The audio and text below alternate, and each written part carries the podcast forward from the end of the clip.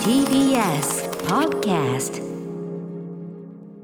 はい月曜日です。熊崎さんよろしくお願いします。歌松さんよろしくお願いします。まあ、月曜日ですっていうか、はい。こう2023年度というんですかね、えーまた新年度ということで、まあ、今日からねいろんなことがまた始まっているというかね会社、学校という方も多いと思いますが、はい。ここ TBS ラジオもね結構大きなまたこう節目を迎えておりまして、まはい、今日昼ね、えーとまあ、先週までやっておりました赤井玉緒さんのね玉結びが終わって、えーそこから受けての、えー石山レンゲさんコネクトが、はい。今日から昼始まってということで一応石山レンゲさん我が軍ということに勝手にカウントさせていただいておりますが、えええあのー私ちょっとねあの用事ありましてちょっと聞けてないんですけど、まだあの風の村さんより非常に落ち着いた進行であった一旦落ち着こうなんつって始まった番組とは大違いであると。その必要が全くなかったえーそうですねそういう人もいるんですねやっぱりね。いやいやいや。我々の場合ね、まあ、少しずつ少しずつ学んでここに至る。もう今となってはもうドーンとね6年目の。そうですよ。貫6年禄続く番組6年ね悔しかったら6年目続けてみやがるわがやろうってことですよねもうね。誰に対して言ってるんですいやいやそのだから大抵いろんな番組ってありますけども、まあそのなんていうんですかね、まあ、6年になって一人前と言いましょうか、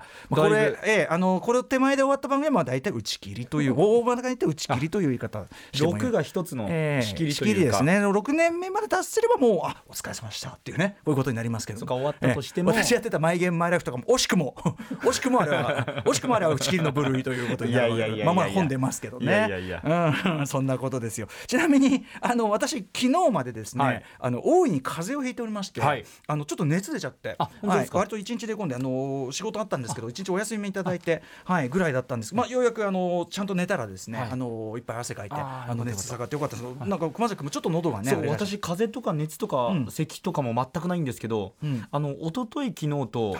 プロ野球のですね試合実況する機会がありまして、ちょっと土曜日の時点であ若干ちょっと違和感あるなと思いながら実況をして、うん。ちょっと悪化して日曜日また実況してちょっと悪化して今日に至ってるっていう。喉ってのはね。一旦あれしたら休めないといけないんですよね。病院とかも行ってもまあまあこれぐらいだったらまあ普通に仕事しながら薬とかそういういろんなものもまあ処方していただいたのではいはいはい。そういうことをやりながら治りますよみたいな感じだったので。いやでも今日みたいにね、はい。3時間の番組なんていうのは一番だからもう今日はもう熊崎君は黙りこくっていただいてもう空気とあ早速うなずきがありがとうございます。はい。まあ皆さんでも本当にねあの体調崩しやすいあれなんでね金曜パートナー山本隆明さんも先週のお風邪ひかれてましたまいりました。そうそうそう。なのであの私もそんなこと言ったら風邪ひいちゃったんで、本当にぜひねあのお体の気をつけて、えー元気いっぱいこの新学期新学年というのを、はい、始めたいと思います。本日小6年生特集となりますんでね、はい。皆さんのそれぞれの6年生の思い出、はい送っていただくという特集になっております。そんな中ちょっとですねまたあの月曜日この話が多いのでちょっとねあの私、まあ、ツイートを込めて曲をいっぱいかけたいんではい、とっととちょっと始めたいと思います。アフターシックスジャンクション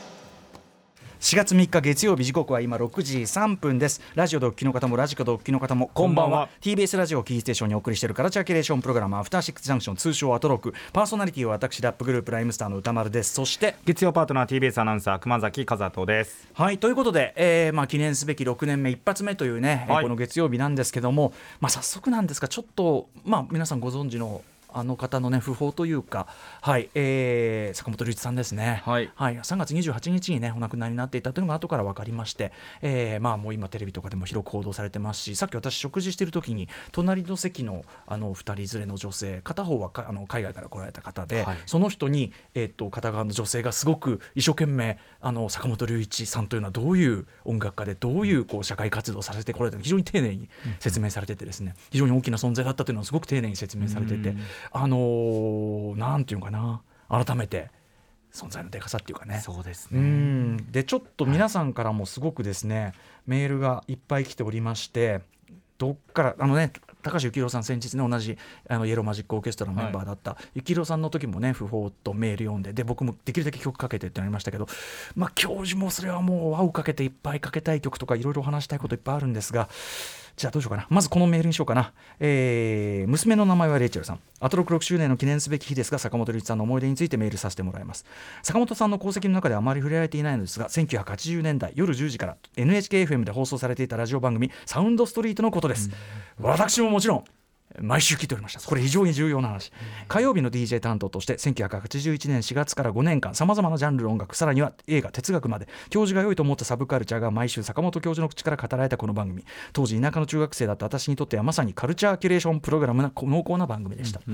歌丸さんが以前雑誌のインタビューで坂本さんのサウンドストリートのヒップホップ特集のことを語られていましたが私もそこでアフリカンバンバータを初めて聞いたと思います。自らが作り出した作品のみならずさまざまな古今東西のカルチャーを当時の少年少女に伝播しそこから生まれたアーティストも多いのではないでしょうか。自分自身この年になってから、えー、アトロクのような番組を未だに聞いているのも坂本教授のおかげだと思っています。教授本当にありがとうございました。未だに教授はこの世にないことが実感できませんがご冥福をお祈りします。はい本当にその通りで。まずはそそうなんですよね。あのいないことが信じられない。ずっと教授の音楽とともに本当に育ってきましたしあのやったことのそのでかさっていうのがやっぱり、はい。まあ、あのいろいろ相談もされてる通りおそらく後から振り返ったら20世紀後半から21世紀前半の、はい、を代表する音楽の一人っていうか、うん、あの後々にそれこそクラシックってねジャンルがありますけどそういう古典として残っていく音楽の数々を残した人だと思うんでもう教科書に載る人だと思うんで、はい、はい、あのー、そういうでかさっていうのもあるしでもその一方で教授っていうのはすごいこう常にやっぱり最先端のさまざまな、まあ、あの音楽に限らずですね例えばそのニューアカデミズム盛り上がった時はやっぱそういう時のいろんなそのなんていうかなあの発信というかなそういうのも面白かったし、あとはその後にいろいろやっていく社会活動のねもともとそういう学生運動もやったりしてるから社会活動のこともそうだしみたいな形でやっぱりすごく、うん、あのトータルカルチャーな人でもあって、はい、でそんな中でやっぱり例えばヒップホップの紹介みたいなところでね、あのー、サウンドストリートという番組やられてて、はい、ちなみにサウンドストリートが輩出した人ってねめちゃくちゃさ牧原紀之さんとかねあのー、あれですあのデモテープ特集っていうのがあって、いろんな人が送る中で牧原紀之さんはそこからで、はい、注目浴びたりとかねそういうのあったりしましたけどでいろんなこう音楽紹介する中で、まあ、ヒップホップ特集ありました。で私もその教授のやったヒップホップ。あのね、えっと、今でいうヒップホップ要するにラップミュージックが中心になる前のヒップホップというのかな、はい、あの主にメガミックス要するにいろんな曲の断片を集めて、えー、一つのこう一塊にしたようなメガミックスというジャンルを紹介するのがメインになった回があって、はい、サウンドストリートの中で。でその時に僕そのなんていうかな初めてあヒップホップって完全にその新しい時代のポップミュージックなんだっていうのそこで、まあ、大きく理解したのがその後にランディ MC があのブレイクすることで、はい、あのラップっていうところがさらにもう一回中心になるんだけど、その前のその音楽像としていかに革命的だったかっていうのはやっぱその教授のサンドストリートのヒップホップ特集すごく大きかったんですね。WD& スタインスキーのレッスンシリーズとか書けるわけです、はい、そういうところで。でそれそれこそあの日本ではそれのこういう試みがすでにされてるっていうんで「オラ東京最具団メガミックス、えー、ハードコアボーイズ」っていうのが出ててそれを最後にかけてお実はあの伊藤聖子さんとか、うん、あのタイニーパンクスのお二人とか参加してるんですけどももう終わった後こうもうスタジオがみんな拍手になっちゃうみたいな、うん、そういうのを聞いてすごくああのこれだっていうふうに思ったっていうのがあったんですね。で思うにその別に教授だけじゃなくそうだなあの細野さんとかもそうですけどあのあっていうかまあああいうものを作った音楽自体がそもそもさっきアフリカ・バンバータって出ましたけどヒップホップのパイオニア。まあ大きく言って音楽的なパイオニアとして3人挙げられてて、えー、クール・ハークという人と、えー、グランドマスター・フラッシュ。この間グラミーも出てました、はい、でもう一人あのアフリカ・バンバータ、うん、バンバータはちょっといろいろ後にですねあの若い頃にあったいろんなその性的虐待のあのあれとかが浮上してちょっと今表舞台に出るような人じゃなくなってますけど、うんうん、あのただそういう彼が DJ する時にもともとはブラックスペイズっていうもうギャングのボスだったんですけどそれがもう要するに暴力はやめだっていうので、はい、ヒップホップやっていくと。でそういう時にあのいろんなジャンルの音楽を横断的にかけるんですねバンバータは。はい、でその中にクラフトワークとか後にそのクラフトワークの、えー、ヨーロッパエクスプレ特急という曲を自らその作り直すプラネットプラネットロックという曲で作り直すわけですけどもそういう感じで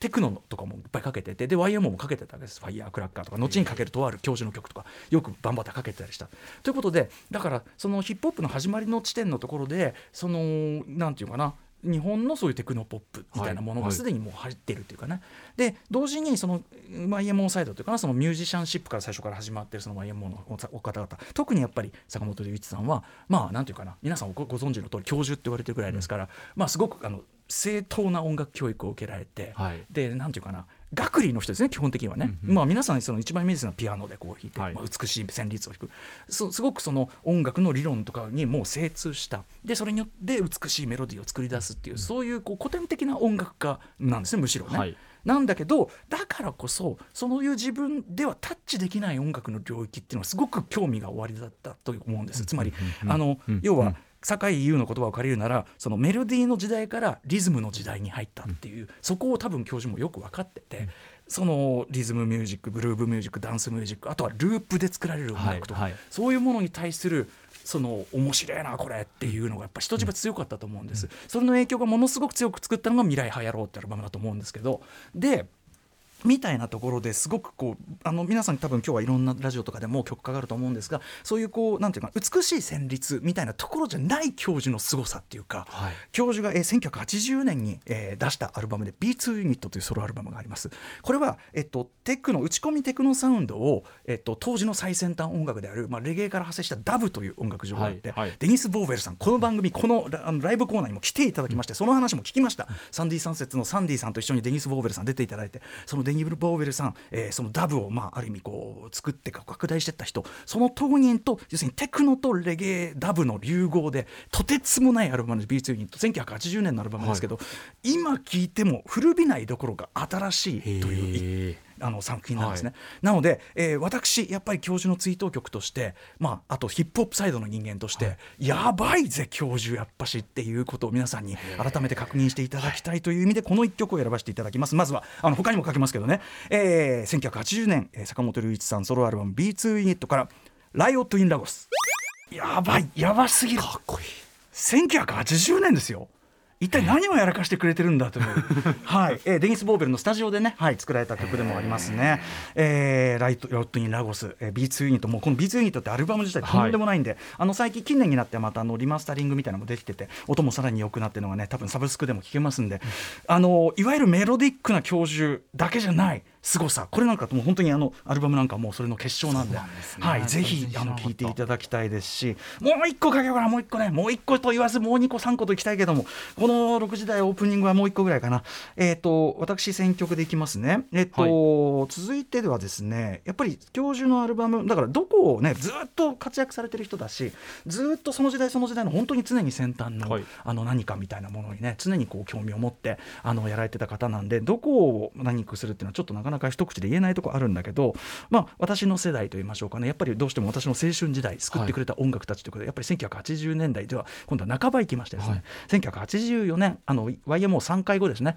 YMO3 回後の教授が出したソロアルバムまあもう名盤ですよ。音楽図鑑、えーというのがありまして。これも本当に皆さんあのこれも最近リマスタリングとか出てるはずなんでぜひ聴いていただきたいですけどまあこれもどこもうアルバム最初から最後までもうあのこれぞ教授っていうもうもう名盤中の名もうはい。私は我これ言うあれはないんですが、えーその中からですねちょっと迷ったんだけど2曲目のエチュードとどうしようかなと思ったんだけど3曲目の方にしますね、えー、とずっとここのとこ言ってる YMO の人たちが80年70年代後半から80年代にかけてやったレゲエナンバーがやべえんだって話、えーちょいちょいしてますけど、はい。えーこちらもそれに入れると思います。あの幸宏さんもねそのレゲエ調の曲みたいなの紹介しましたけど、えーこれもまあリズム的にはレゲエ。でえっとなんだけどもう聞けばお分かりの通り、まあ、当時の80年代の教授のもう多分最高傑作の一つと言っても私はもういいと思うんですけどね、もう普通にあのえっとなんていうの？サブスクっていうかな？こう私のスマホの中のあの即スタンバイ曲？即スタンバイアルバム？の、まあ、いくつかのやっぱりもうそれはもう常に入ってますよね、はい。音楽図鑑はね、えーその中からまあうーんな悩みながら、うん私が選ぶならこの1曲ということでお送りしたいと思います、えー1984年坂本龍一さんソロアルバム音楽図鑑からこちらをお聴きください「ロストパラダイス」はいすいません。タイトル間違えちゃった。パラダイスロストで失礼しました。あの1984年アルバム音楽図鑑からパラダイスロストを聴いていただいております、あのまあ、この後ですねまたあのヤン富田さんのスティールパンとか出てきてめちゃくちゃ気持ちいいんですけどそれが、あの要は教授のメロディックなもちろんだからもともとお持ちのそういうこうピアノピアニストとしてああのアーティスト音楽家としてそのある資質の部分とリズム音楽というかさこういうリズム主体のレゲエとかヒップホップとか、えーみたいなあとまあダンスミュージック打ち込みダンスミュージック全般みたいな、まあ、打ち込みダンスミュージック全般はむしろ教授たちが元祖なんだからまあそれは順番が逆だけど、はい。そういうそのグルループミュージックグルーブミュージックみたいなものの融合って意味で、はい。やっぱこれとかはもう本当にそのなんかそれのもう一つの究極系っていうか、そのリズムレゲエっていうリズムミュージックの心地よはさい。みたいなことともうその教授のこのなんていうかメロディー感みたいなもんはい、この後本当とにかくねあのこのもうちょっと後にねスティールパン出てくるんですけどこれもう死ぬかと思うぐらい気持ちあすあの気持ちいいんで、はいぜひちょっとこちらも堪能していただきたい、はい。ちょっと早めに行ってですねこの後もう一回あの、えっと、6時半になる前の手前の時間でもう一曲かけたいと思いますんで、えー、教授追悼の感じでね、はい、曲をこの引き続きかけさせて曲をかけることぐらいしか私にはできませんので、はいえっと教授ひとまずでも本当に闘病長年ちょっと大変だったみたいではい、きつかったっていうのもね、はい、おき伝え聞くんで本当にお疲れ様でしたということと、もうもうありがとうございました。もう教授の音楽がない世界に生きもう世界だったとしたらっていうのはゾッとするっていうか、うん。はい、感じだと思います、はい。あの私は50何本生きてきましたけどその間ずっとあの坂本龍一さんの作ってきた音楽っていうのが常に時代ともともにあって、はい。それはなんて幸福なことだったんだろうってやっぱ思いますね。はい、あの時間が許せばもう一回かけたいと思います。ということで本日のメニュー紹介いってみましょさて今日からアフターシックスジャンクション6年目ということで6年目を記念した一大プロジェクト第1弾スタートです。どんなプロジェクトなのかこの後6時半からのカルチャートークで大発表をお楽しみにしてくだう。さはい。い、あクマスちょっと喉あれだからこれこっから先俺読みますよ。そして7すいません。時からはえ日替わりでライブや DJ プレイをお送りする音楽コーナーライブダイレクト今夜のゲストはアトロクのアニソン盛り上げ番長といえばこの方アニソン DJ の DJ シーザーさん。今夜は春桜系アニソンミックスでアトロク6年目一発目のライブコーナーをぶち上げてくれます。そして7時半からは番組内番組ベンチャー企業キュレーションプログラムブースト。メインパーソナリティはウーム株式会社代表取締役会長の鎌田和樹さんです、えーそして7時45分からの新概念提唱型投稿コーナーはひらがなみひらがなにするとこんなに味わいになるよというコーナーでございます。そして今夜の8時台特集コーナービヨンドザカルチャーはこちら。せーの。6年生特集。2018年から野球中継の後駒としてスタートしたアフターシックスジャンクションも、えー何度目の改変期をサバイブし無事に6年目首の皮1枚つながって突入となりました。そこで今夜は誰もが経験する何らかの6年生だった時のとっておきの思い出を募集しています。まだまだ生放送中のメールも募集しています。社会人6年生し、えー、と親歴6年生サッカー始めて6年生などなど何かの趣味の6年生でも OK あなたが何かの6年生だった時のエピソードを歌丸アットマーク TBS.CO.JP まで送ってください、えーということで、えー熊崎君はアナウンサー6年生の時にまさにこの番組が始まった、はい。一旦落ち着こう。なあの時はい6年生だったわけです,、6年生です。そして私歌丸は、えー小学6年間の6年生、はい。そして中高一貫なのでほぼほぼ6年生、はい。そして大学きっちり6年生。あら。えー学生だけ限っていても6年を3回やってるというなかなかね ガチの6年生を3回やってるんでまさに6年生の申し子。それが私歌丸でございます。いえ。6年生のことなら知らないことはございません。ぜひぜひ送ってください。ということで皆さん何かが6年生だった時のエピソードを増してます。アドレスはもろもろ歌丸アットマーク TBS.CO.JP 歌丸アットマーク TBS.CO.JP まで読まれた方全員に番組ステッカーを差し上げております。各種 SNS も稼働中だしあと、えー、Apple、Amazon、Spotify の各種ポッドキャストサービスで過去の放送も配信しておりますのでそちらまあ膨大なんでね過去録なんていうテーマ、ね番組のコーナーも始まりましたけども、えーぜひぜひそちらで興味ある特集なんかも聞いてみてください。それではアフターシックスジャンクション行ってみようはい。ということで引き続きちょっと坂本龍一さんね、はい。もちろんその坂本さんのさまざまな功績の中で例えばあの社会問題に対するずっと常にね特に環境問題ですね。はい。あのまあ、原発非常に危険なのは続いてるだろうとかねちゃんとそういうことを声を上げられたりとかあと神宮のねあの森の伐採のこととか最後まで発言されたりしました、あのそういうことも非常に大事です。あのだし、はい、あのただこのちょっと短い時間でですね、はい。あの私なりのツイートでもう一曲だけやっぱり音楽かけさせていただきたいと思うんです。えっ、と先ほどから言っているそのグルーブミュージックとその教授的なそのその学理的なねそのあれのまあ融合という意味で一番それのある意味早いこう成功例として出しましてですね、早くもないのかな。でも1979年、はいえー格闘技セッションという名義でね、サマーナーブスという1979ですからまだまだ早いですよね。えーこの一曲ででアルバム全体としてもすごくご機嫌なアルバムなんですが、その中の最後の一曲でこれもまあレゲエチューンですね。はいでこれ作曲は細野さんです。えーなんでまあ YMO 的なつながりなんですが、これももう今聞くとなんていうか。早いっていうか古びないっていうか。はい、えーサマーナーブスからお送りしましょう。坂本龍一さんでニューロニアンネットワーク。